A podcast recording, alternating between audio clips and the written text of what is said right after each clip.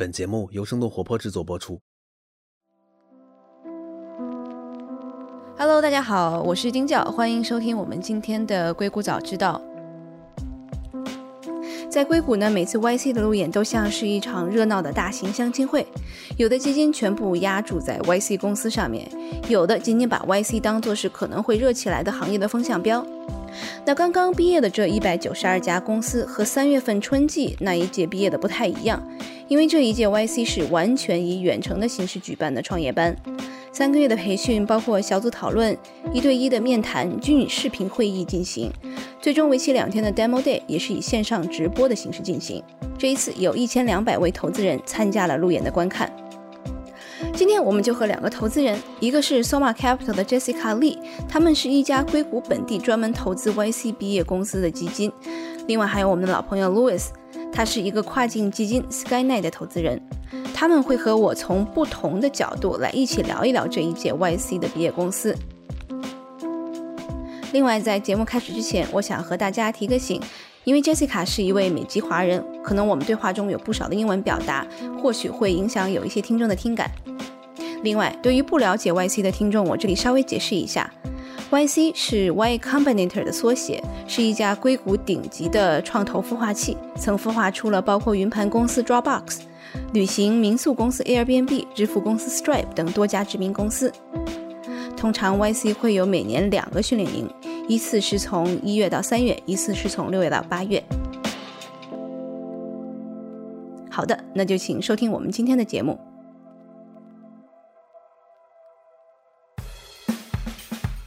欢迎来到生动活泼传媒旗下《硅谷早知道》第四季。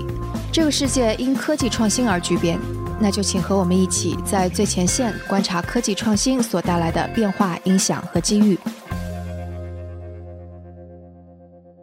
Hello Jessica，Hello Louis，Hello Hello，Hello。好嘞，那其实我先跟大家这个介绍一下 Jessica 的所在的这个 Soma Capital。其实 Soma Capital 他们大概是有百分之七十五的资金是用来投资 YC 的这个 portfolio 的，所以我就想知道，呃，你们是从这个五年前其实开始做 Soma Capital 是吗？所以你们其实，在最近的这一 batch 的你们的一些观察是什么样的呢？啊，对，我觉得有一些公司里面有很多 Shopify 给 X，就比如说有 Shopify 给运动课，所以各种各样的瑜伽老师可以用这些公司去开他们网上的店。我觉得第二类有很多 API 的公司，因为我觉得我们现在东西都是在用 software，所以更加需要 software 跟 software 的 interaction 的交流。第三啊，有各种各样的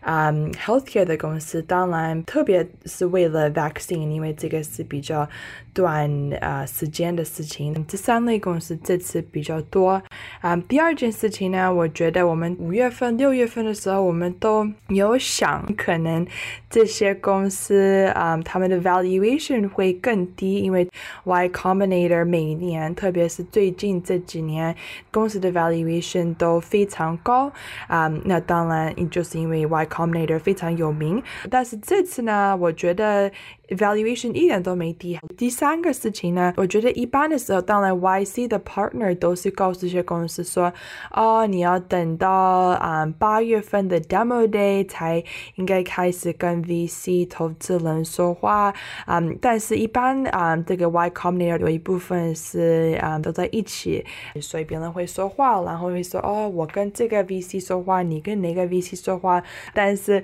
现在当然都没有这些 water cooler。的的 talk，嗯，所以他们唯一听见的就是 partner 说，哦，你不要跟 VC 说话。所以我觉得有很多公司，他们即便七月份、七月底的时候都不太知道应不应该跟 VC 说话啊。所以我觉得有一些 hesitation。所以我们八月份是非常忙。我觉得另外一个 VC 也，如果他们专门看 YC 的话，啊，也是一样的感觉啊。所以我觉得有这三个啊，也挺有趣的事情这一次。因为我知道你们是基本上在 demo day 之前就已经把想要投的这些公司其实基本上就确定了，对吗？嗯，对。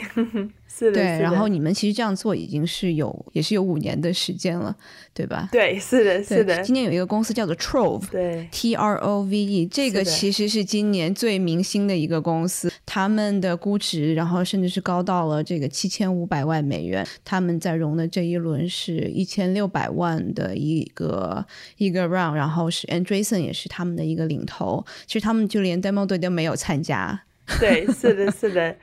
很有趣，因为啊、um, Andreessen 跟 NEA 有一个啊、um, bidding war 啊、所以变了那么高，但是 Sequoia 跟 Bain Capital 都啊、um, 看了啊、Index 好像也是都看了，然后啊、问了他们各种各样的 portfolio 公司和工作人员等等，然后 Sequoia、Bain Capital 等等都觉得 Trove 是不好的公司，所以没想投资。第二个啊、um, meeting 都被拒绝掉了。然后最后呢，NEA 跟 Andreessen 他们当然嗯非常喜欢 Trove，嗯过了几个礼拜以后，他们见面的时候，然后他们两个都想进，所以有一个 bidding war，然后最后啊、嗯、当然 Andreessen 赢了，然后嗯最后那个 lead 这个 round，我觉得非常有趣。所以你看每一个 Sequoia、NEA、Bain Capital，嗯 Andreessen 当然都是很好的啊、investor，但是他们会有各种各样非常不一样的 opinion。我们就说一下这个 Trove 是什么样的一个公司哈，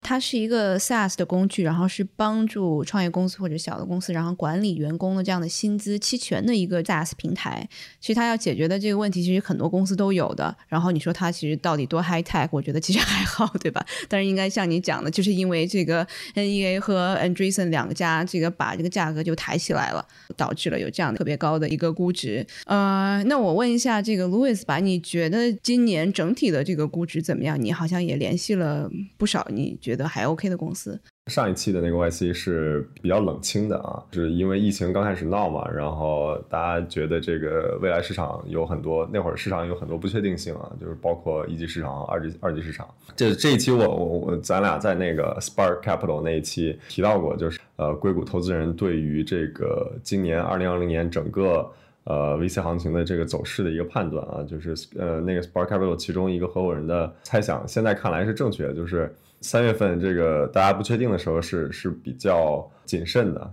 但是这一期呢，就明显感觉到大家就已经真的适应了这个线上见那个创始人，然后线上开会，然后很快做决策。然后疯抢一些好 deal 的这个火热的场景，所以 YC 就是把这个东西全部挪到线上之后，我觉得缩短了这个决策的这个周期，逼着大家更快做决策。然后好的 deal 呢，投资人需要更加的激进的来接触这些创始人，因为呃更主动才能更多了解这个公司嘛。因为这个创始人我们其实是见不到的，像 Jessica 说的，有很多千五百万、两千万的一个估值的公司，我觉得还是有一些贵。YC Demo 他们是有这个自己的一套模板的，之前很多公司是摆一些大的数字的时候。呃，摆的是自己的 traction，比如说我们吸引了多少用户啊，然后比如说我们主要讲一讲我们的创始人背景啊，或者说讲多主要讲一讲我们的这个市场有多大。但是在这一期也能看得出来，就是大家把这个营收呃放在一个很重要的一个地位，就是一定要提到自己的营收，哪怕自己的营收就就只有几千块钱啊、也要提到，就是告诉大家我们现在不是在。在空手套白狼，这个经济环境确实是一个不太稳定的一个状态，所以大家还是把生存放在第一位嘛。呃，所以这个是我看到的另外一个一个现象。还有一个就是，YC 也在六月份的时候，六月底的时候，其实宣布，呃，他们在下一期，呃，这一期还没有改啊，在下一期就准备把他们十五万的投资减到十二万五，之前是一直是十二万五，呃，然后换这个百分之七的股权。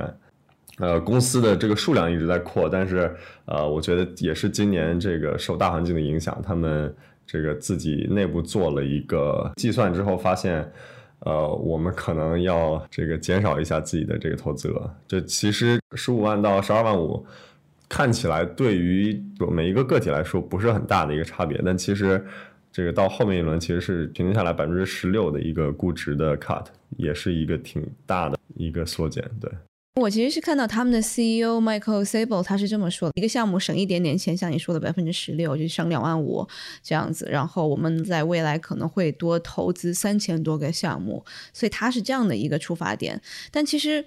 我们再说回来的话，在硅谷，我们有这种像 Jessica 这样的基金，Soma Capital，他们是针对是 YC 毕业的生的这样的一个投资，然后也有一些是 大家公开了说明的，我其实就是讨厌 YC 创业公司的，其实有两个两个阵营的，对吧？就特别爱 YC 的和特别讨厌 YC 的。我就想看一下这个 Jessica，你们一直特别想要把注全都压在 YC 公司上面，是什么样的一个出发点？啊，对，是。这样子的，Soma Capital 是五年前开始啊，其实这五年里面的四年啊，都是我的老板他一个人，其实没有任何人帮他去 source 啊，然后啊，另外一一部分呢是他跟 Michael、跟 Justin Con 啊、跟 Drew 啊，Dropbox 的 founder 啊，也是一个啊挺早的 Y Combinator partner。当然，Justin 跟 Drew 现在都不在 Y Combinator 工作了，Justin 去开。另外一个公司了，然后现在啊在干别的事情了，然后当然 Drew 是去开公司去了啊，但是他们是非常早的啊 Y Combinator partner，然后他们都是好像我忘记是大学还是什么时候，反正蛮早就认识，是非常好的朋友，所以他用 YC 啊，就让他自己能看更多公司，所以我们是像这样过了四年，然后我来了以后，现在我们有啊差不多五六个人啊，因为我们最近又加。了两个人，然后五月份又加了一个人，所以没有挺多人了。现在。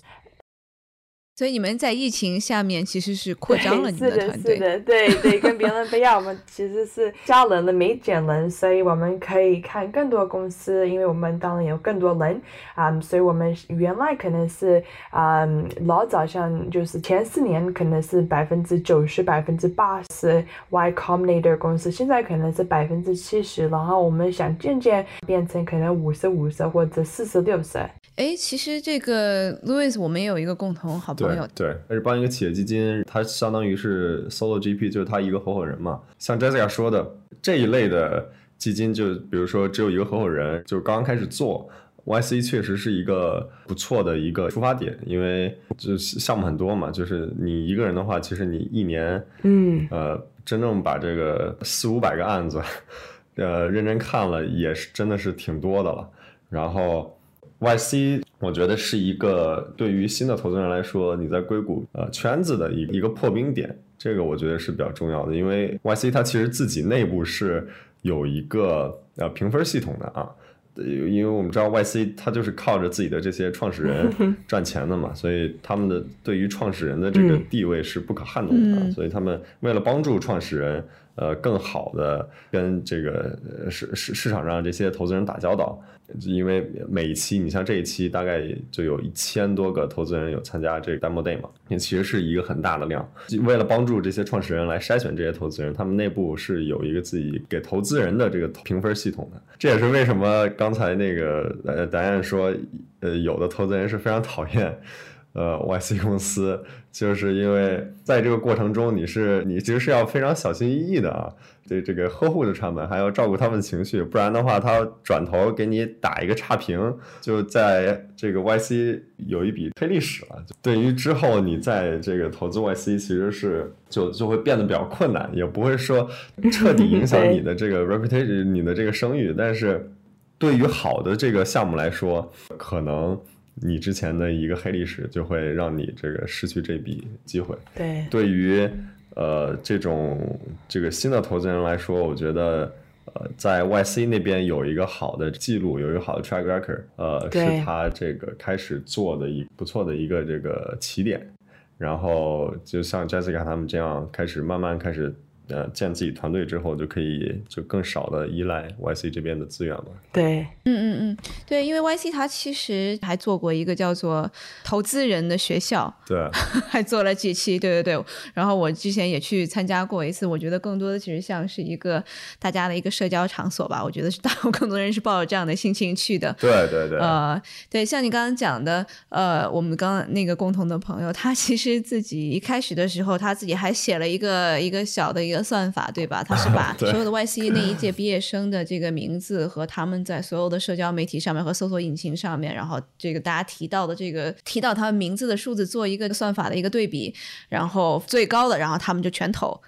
对他们挑十五家出来，然后每一家争取投五万块钱，这样就 我觉得挺神奇的，把 YC 变成 index fund 了。对，是有一点这样的感觉。虽然我不太赞同这种做法，但我觉得就也想到了自己的路子。对，其实对于很多可能不是传统是在科技企业或者投资这个早期创业公司的，所以我觉得这个未尝不是一个好的尝试投资天使阶段的公司的方法。对我们来分别说一下这个 batch 你们最喜欢的一些公司吧。所以我们这个先说一下你们觉得最脑洞大开或者是 blow your mind 这样的一个公司，说哇，这个为什么 没有人早想到这样的一个东西？这个 badge 有一个公司，嗯、f a k e coffee，像假的 coffee。我是呃，我其实不喝 coffee，因为我没有时间做 coffee，然后现在当然不会出去买，因为有 covid，然后太贵等等啊、然后我也不太喜欢 coffee 的那个那个味道，但是我需要 coffee 醒来，然后我有点嗯、addicted to coffee，像我每天都会吃 caffeine 的药，就是像不需要喝 coffee，但是你还可以收到 caffeine 啊、然后它这个公司是做假的 coffee 啊、好像叫 Revel Technologies，所以这个他们已经开始做了哎，这个假的 coffee 它是什么？是口味是像不是 coffee 吗？还是啊，是有点更像一个药好像，然后口味跟 coffee 不一样。对他们其实是 caffeine replacement，并不是对咖啡是 caffeine，replacement，对他们是咖啡因的 replacement。OK？对，其实现在有蛮多这些，像把咖啡因放在什么巧克力豆里面，然后这个其实这个还卖的挺多的现在。然后包括像是我最近发现有那个就是气泡水里面，大家加了一些咖啡因在里面，我觉得大家就把咖啡因加到你想都能加到的所有东西里面。对，了还有咖啡因的口香糖。就感觉大家现在鸡血都不太够。嗯，对，而且现在特别火的，在美国这边那个饮料叫做 Yerba Mate，对吧？因为你们大家也都知道，它其实也是一种植物的一个一个提取，然后也是让你能够很快的振奋精神的。所以它这一个是自己研制出来的一个药品，然后它可以替代咖啡因，是这样子吗？对，是的。是它是什么更便宜吗？还是它的这个更容易获取？对，所以它不会啊、um, 让你有 crash 啊、或者像你咖啡因有各种各样 side effect，像你头会痛啊等等，所以它没有这些方面的 side effect，但是你还可以有那种 positive 的的 effect。对，嗯嗯嗯，它可能更健康一些，对对吧？是可能不会喝太多了，然后就会发现这怎么手在抖。是的，是的。健康的鸡血。健康的鸡血。OK，那 Louis，你觉得呢？有哪个是脑洞大开的项目？你看到的？有一个是叫 Hypotenuse AI，然后他们是做 AI generated product description，就是 AI 来帮你写你这个电商网站上的产品介绍。他们觉得这个现在电商网站上很多用户没有购买的原因，就是因为你的这个产品介绍，第一不够信任，第二不够明确，没有很快的抓住消费者的心理，所以他们就是提供了这么一个一个 API 吧，然后。呃，你把关键词给他，然后他就可以写一段这种比较完整，然后比较吸引人的这个产品介绍给你啊，我觉得就是挺神奇的这么一家公司。哎，你试了吗？就 就是我也没觉得他写的这玩意儿有与众不同啊，就我觉得就是挺正常的一个文字，并没有那么出众吧。啊，当然，就是我觉得，就是 AI 现在 GPT 三出来之后，就是我确实肯定可以，未来会看到很多这种通过算法来取代这个写手的这么一些产品。那你把它选成脑洞大开是为什么？我就不知道这个创始人是怎么想到这个事儿的。然后另外一家公司是呃，我还比较喜欢的一家公司叫 Yota Savings 啊。他们做的其实是一个储蓄账号，呃，创新点是它会自动从你的这个账号里面，呃，抽一笔小额的钱来参加他们每周的这个抽奖，啊，他们就相当于是一个彩票加储蓄账号的这么一个产品，可以自己选自己的这个彩票号啊，就跟你你去那个小卖部里面买买彩票是一样的。它只不过它是帮你自动生成这个彩票，然后你每呃每周都会开一次奖，然后你就有可能返一些现给你，就就像 Powerball 那种一下中几千万的这个可能性是微乎其微，但是是有可能抽到，比如说呃一两百块钱的这种概率还是可行的。对，所以就是一个一个被游戏化的这么一个储蓄银行，这个利率也是高于这个市场平均的吧。我们这边聊的时候也是有一些争议吧，就是他们声称自己的利率是市场上最好的，但其实跟那个呃大银行，你像 Goldman 这些，呃能到呃一个点的这个 CD 账号的利率还是差的挺多的，他们现在大概是零点二嘛。但是就是比我们用这个个人银行的，像 w a r s Fargo、Chase 这些，还是要好很多的。对，然后他们再加了一个这个抽奖的这一个环节。其实这个产品是呃，在英国那边是政府那边的一个债券产品啊，在英国那边已经好几十年了。但是他们现在就做成了一个，就相当于这个手机上的一个 App，然后你就操作起来就比较方便啊，所以他们就想这个通过这个让年轻人来。来更多的参与，然后来提供一个理财的这么一个手段吧，所以我觉得还挺有意思的嗯，所以它背后的逻辑其实是还让大家多存钱，然后中奖是锦上添花。对，它通过中奖这个手段来吸引客户吧。对，然后通过他们高于平均的这个利率来帮助大家理财。嗯，其实这一期的创业公司里面，大部分还是 SaaS 为主，第二大类别就是 Healthcare 了吧？对，SaaS 和 Healthcare。就 Jessica，你投了里面哪一些？你觉得是有可能会成功的？比较喜欢那个叫 Arist，啊，是一个像 text message 的啊学习的 platform 呢。他们是 B 的 B，所以他们是啊，因为 B 的 C 当然有一些 challenge 啊，别人像 Duolingo，今天用明天不用啊。我原来用过 Duolingo 去学法语，然后只现在只会说一句话就是 Bonjour，所以他们是专门是做像 employee training 的事情，像比如说 diversity 跟 inclusion，或者如果你从这个 department 转到另外一个 department，然后你需要学嗯新的 skill，你就用 Aris，然后是完全是 text message，就是 SMS，所以你不需要嗯装一些 crazy 的 software，然后是非常嗯像小的 bite size，所以你可以每天学一点，每天学一点，然后积累起来。但是不是像积累好几年或者这个时间太长了，是像几个礼拜啊，一个月啊，所以他们是啊这种 B 的 B 的啊学习的 platform，然后这个 founder 是非常好，他有一个非常 unique 的故事，他是像啊在 Yemen 逃了嗯 war，所以是非常有趣的一个事情啊，所以啊是非常非常好的一个 founder，所以啊这个我觉得比较有趣。哎，路易斯呢？一个当然是刚才我们提的那个没有出来 pitch 的那个被 Andreessen 直接砸了砸了钱的那家公司，这我们虽然我们是没机会。这个投进去了，但是我还是挺喜欢的，因为跟当年那个 Carta 也有点像嘛。对，Carta 是做这个股权管理，然后他们这个相当于是员工的这个 compensation 管理嘛，激励管理。哎，有没有你联系的？大家就已经说啊，我们满了，抱歉，拜拜啊。这个 对，有是有了，我我就不在这说了，还有好几个呢。对，就竞争还是蛮激烈的，是吧？就比前两届。呃，我觉得其实 YC。就是这两年基本都是这样，这一个 batch 里面，就是大部分投资人能一眼看出来，这个初期判断其实大家。的差的不会特别多，所以，呃，第一眼过去扫过来觉得不错公司。当你这个 reach out 的时候，很少说我们跟他聊了，然后他发现他那儿没有任何其他人来跟我们抢，这个是基本上现在属于不存在的情况。对，所以大大部分情况就是基本上已经要么已经满了，要么就是可能还剩一点嘛，对吧？就是真正那些好的公司啊，所以确实是还挺激烈的。因为你像三 hill 的这些这些基金，你像 Jason 他们。确实有他们自己的这个 leverage 嘛，对吧？这个是我们没办法的。你像 Andreessen 是可以砸钱的，Andreessen 这这两年就是基本上一期 YC 砸一个大的。呃，去年是砸了一个那个 Tandem，那个但 Tandem 也是莫名其妙就就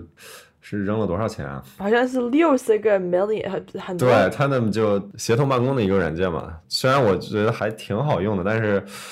就这么砸，就是我们只能说，普通基金是砸不起的。对，就是望而生畏，就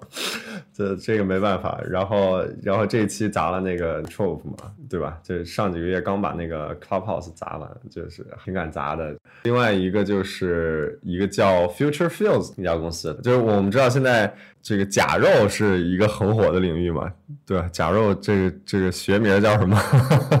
植物基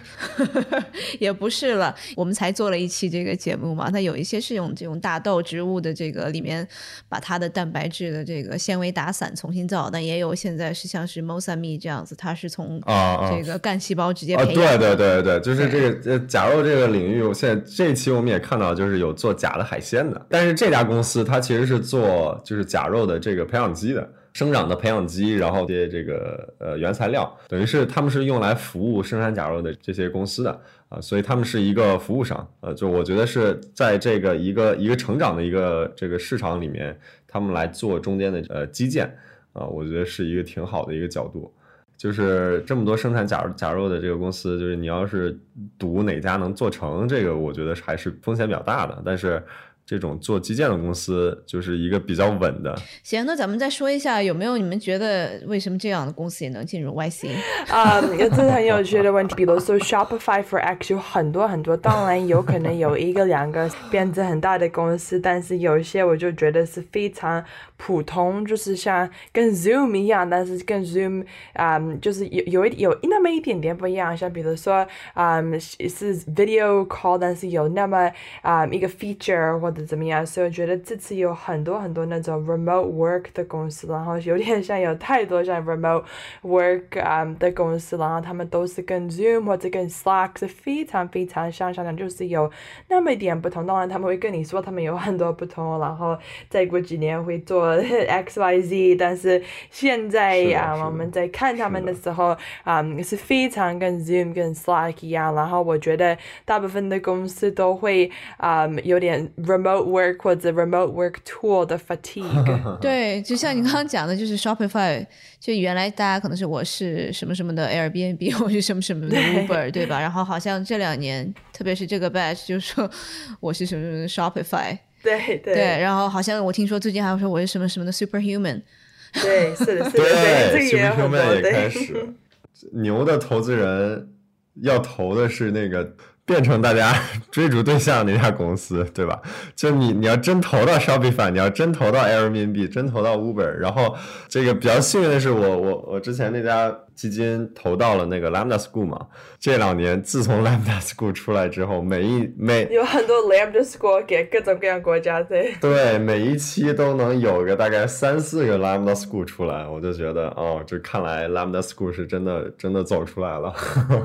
呃，我就想先岔开一下，其实我有一个问题是，其实 YC 不管是。不同的 batch 里面投一个方向，或者是他现在在一个 batch 里会投多个在一个方向创业的公司，其实。这样是一个好事吗？啊，这挺有趣的。像比如说，我们这次有一个公司叫 Reploy，然后有一个公司叫 Layer CI，他们都是做 staging environment，所以他们现在做的事情是差不多啊，也可以说是一模一样或者非常相像啊。当然，他们两个都会说哦，但是啊，我是再过五年想在这个地方，然后他说再过五年想到另外一个地方。当然，五年还挺长的，谁谁知道他们五年以后。还在不在，或者到底是怎么回事情？YC 的 partner 当然非常聪明，但是他们也不能知道五年以后会发生什么事情。但是，嗯，可以帮我一下说，哦，staging environment 可能是比较嗯大的一个地方，或者 microservices，像比如说，嗯，在三月份有一个公司叫 Cortex，最后 Sequoia 好像投资这公司是 microservices 的 management。然后最近 Cowboy Ventures 他们投资了一个公司叫 FX，也是 micro microservices 的 management，然后这一次就是这个 Y Combinator 啊、um, 的项目有一个公司叫 Cosmos，原来叫 Vocable，所以两个名字是同样的公司。或者说我们投资这个公司也是做 microservices 的 management。像如果我没有 YC，然后你问我，哦，你你知道 microservices management 会不会很大？我可能说什么是 microservices management 都不知道是什么东西。所以我觉得像如果你看见有各种各样的公司在一方面，你知道 A 有很多公司在 apply 给 YC 在干这方面的事情，然后 B YC 的 partner 当然比我啊、应该比我要聪明，比我要知道，比我要看的更多公司啊、已经做了好多年，可能他们知道的应该应该更多，所以有一点相信他，当然比较相信相信他，不是不是完全完全，但是比较相信，所以我就知道哦，staging environment、microservice 这些比较看着比较 specific 东西，可能是可以做挺大的公司，所以我觉得这个是比较有趣的。但是我觉得像比如说 Lambda score 啊等等，有一些都是像 lagging indicator，像 Lambda score，嗯，像我说，我觉得如果有很多像干一方面的事情，不是像 Shopify for X 或者 Lambda score for X，是像哦这个是 microservices，这个是 staging，这个可以让你知道哦 staging microservices 可能会嗯更更加呃扩展啊、以后是两个比较比较嗯在涨的一些 industry 一些 trend，但是如果你你看见很多 Shopify for、Uber for X、Airbnb for X、Lambda score for X，这个比较 lagging 的 indicator，因为你这时候已经有可能没有太晚，但是有可能已经太晚了，因为这说明你可能没有投资。但如果你投资 Lambda score 是非常好，但是如果你没投资 Lambda score，Lambda score 在这个时候已经当然是太大了，你可能已经不能投资了哈。当然 Shopify、Uber 等等也是一样。 但他们还是在这个领域继续在 back 新的公司，对吧？也不是说哦，这个公司它其实在印度做或者在拉丁美洲做，对 对，从 YC 的角度来讲，他们这么做是很 make sense 的。就就你像我们现在看 YC，就像 Jessica 说的，我们就把它当一个 index 来看啊。呃，就是你你看 YC 每一期这就这一年的这个这个公司能能看到一些新出来的一些方向。就我我们会借鉴 YC 公司来来做一些方向上的这个判断，因为 YC 它自己。它不是一个一个传统的基金嘛？就传统基金你，你不可能这么天天投自己 portfolio 这个 head to head competitor，对。但是对于 YC 来说，他们这个这么低的估值进去，呃，他们是完全有能力在一个好的赛道里面 bet 好几家，哪怕是做完全一样事情公司，所以最近也是挺常见，就是两家就真的是像刚才 Jessica 说的，就是做同样的事情，但是他们是有这个资本来。嗯，来一起 back 你的，让你们自己跑，谁跑出来了？他们是有 pro rata rate 吗？他们有成长基金嘛？对啊，所以他们可以再 follow。对，路易斯有没有看到最不应该进入 YC 的一个公司？哦，有，不止一个。对，有一个我不得不吐槽一下，对，一个叫 Letter 的公司。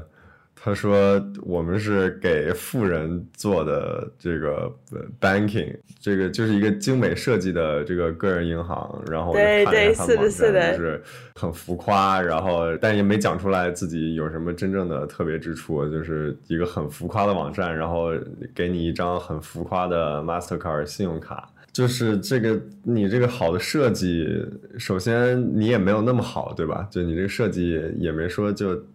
就让我眼前一亮到惊叹，就是确实还是挺好看的，但也没有惊叹到不行。然后除此之外，你实在是没有什么拿出拿得出手的这个这个这个数字来来 convince 这个我来来加入你这个银行。除了他好像就是做慈善，好像他可以有些跟慈善机构有一些合作，然后你就是就做 donation 可能可能方便一点，就是就就感觉很。不禁产生怀疑，你们到底是干什么的？对对，哦，对，我在看他们的网站，确实是就是各种水晶和钻石的这个界面，非常浮夸。对，就是感觉创始人好像可能也没有经历过特别有钱的这个阶段，然后这个通过自己的臆想来来猜有钱人喜欢什么，嗯，就挺有意思的。对，有一种三十而已的即视感。自己臆想中的有钱人的生活是这样子的，对。然后最后一个问题，其实我最近看了这个他们的 CEO Michael Sable 他的一个专访在 Information 上面，然后他是想说把 YC 建立成一个成功的这个州立大学，而不是一个常春藤。但是我觉得整个 YC，因为我自己其实看硬件。为主嘛，然后其实，在过去的这么多届 YC 的里面，其实硬件很少。然后我其实后面跟 YC 接公司接触的这个过程当中，也是觉得他们一个是估值很贵，其实他还是有点小傲娇的啊。但是这个 Michael 说他们想要做成一个州立大学，并不是一个常春藤。我觉得其实对我来说是挺矛盾的一个事情。他们选所有的这些创业者。基本上所有的 background 都是很好的。你看这个，如果你把这个列出来，基本上都是名校毕业的，对吧？然后不管是什么地域的，都全是这个特别好的教育背景和之前有一些特别好的公司出来。首先，创业这个事情，呃，就不是一个不能把它当做一个州立大学来来比较，就是州立大学的这个理念是人人都应该来上大学，对吧？但是创业这个事情。本身就不是人人都应该来创业，所以这个本身就是一个一个矛盾。呃，这个创业这个事情就是应该由超强专业背景和执行力和领导力的这些人来做的，这个是没有办法的。然后我觉得 Michael 的他的意思是说，希望 YC 最后给大家平等的机会吧，就是说，因为他们的 term 是平等的，这些公司不管你是不是常青藤毕业。就是你到我们这儿来，不或者说不管你出去这个估值是什么样的，至少进来的时候我一碗水水是端平的。啊，对，我同意。我觉得还有一方面是像啊，即便他们想投资，像不是那种哈佛、斯坦福、马斯理工毕业的人啊，这些 investor 啊会想象，可能我们两个可能不一样，但是大部分可能投资人都会特别去看那种哈佛或者马斯理工或者斯坦福啊毕业的人。所以，即便假如他们有啊我。我也不知道，百分之三十的人是从哈佛毕业，百分之七十是各种各样的学校毕业的人啊。他们可能或者像，也不是像 Google 或者 Facebook 工作过的人，那个投资人他们可能会专门去看那种已经在 Facebook 或者 Google 或者哈佛啊上过学、工作过的人。所以我觉得有点 systemic 啊，像不只是他们能改变的事情啊，我不知道他们是不是想往这方面改变。对我的这个思考的角度，可能。更多是因为 YC 现在毕业太多公司了，对吧？那一年能毕业个四五百家。那如果他是说我要这个做一个特别的 elite，这个特别精英的这样的一个孵化器的话，那肯定我觉得有点说不过去了。这个创业公司他们这个支持的实在是太多了，我觉得他可能更加想要这个说，反正我们已经这么大了，然后我们不如就说我们把自己这个变成一个特别。好的一个州立大学的系统，我觉得是不是不得已而为之，我不知道，这是我的自己的一个猜想了吧。对，我也看了那个 Michael 那个采访，他声称自己现在的那个筛选率是就是历史最低的。不过他们现在也是就是全世界招公司了，所以就是申请的公司是成千上万的。对，但他也是有这个 startup school 嘛，就是在远程的这个上课的一个 program，并不跟他这个投资的是，呃，是不相关的一个项目。对我觉得，如果他那个时候我要把这个我们的一些呃方法论啊，我们建成一个州立大学系统，或者是大家都可以来接受创业教育，我觉得这个是对我来说是特别好的一个事情。对，我觉得也 make sense，就是呃 YC 做到今年就是现在这个样子，肯定要往大了做嘛，就是。这其实就跟基金一样嘛，呃，就是前几年做了那个 growth fund 嘛，然后现在也是开始扩张 bad side，但是因为其实很短嘛，就三个月的时间，就可能项目比较少的时候，分配给你的合伙人就可能就他只负责一两个项目，啊，然后就可以给你很多 hands on 的这些帮助，但是现在可能投在你身上的时间就少了，对。好了，那非常感谢两位今天做客我们的硅谷早知道，非常感谢大家一起帮我们分析这一届的 YC 公司，谢谢大家，谢谢 Jessica，谢谢 Louis，谢谢，谢谢。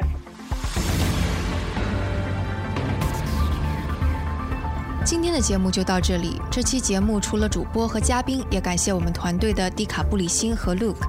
他们在最短的时间内完成了节目后期制作。还感谢小爱，她是每次将音频上传到各个平台的人，她同时也是生小英这个账号背后的小伙伴。同时也感谢子珊和 Amanda，是他们每次将音频整理成了文字，并发布在我们的微信公众账号上。如果大家想要长期关注我们，也可以订阅我们的微信公众号，搜索“生动活泼”这四个字就可以找到我们。也请您支持我们，例如在您所喜爱的音频平台上点赞打分。或者通过打赏的方式支持我们，打赏方式在我们的微信公众账号上以及网站声 FM 到 CN S H E N G F M 到 C N 上都能找到。当然，也可以转发给您一两位朋友们，让他们也听到这档节目。也请大家继续关注我们之后的报道。那我们下次节目再见。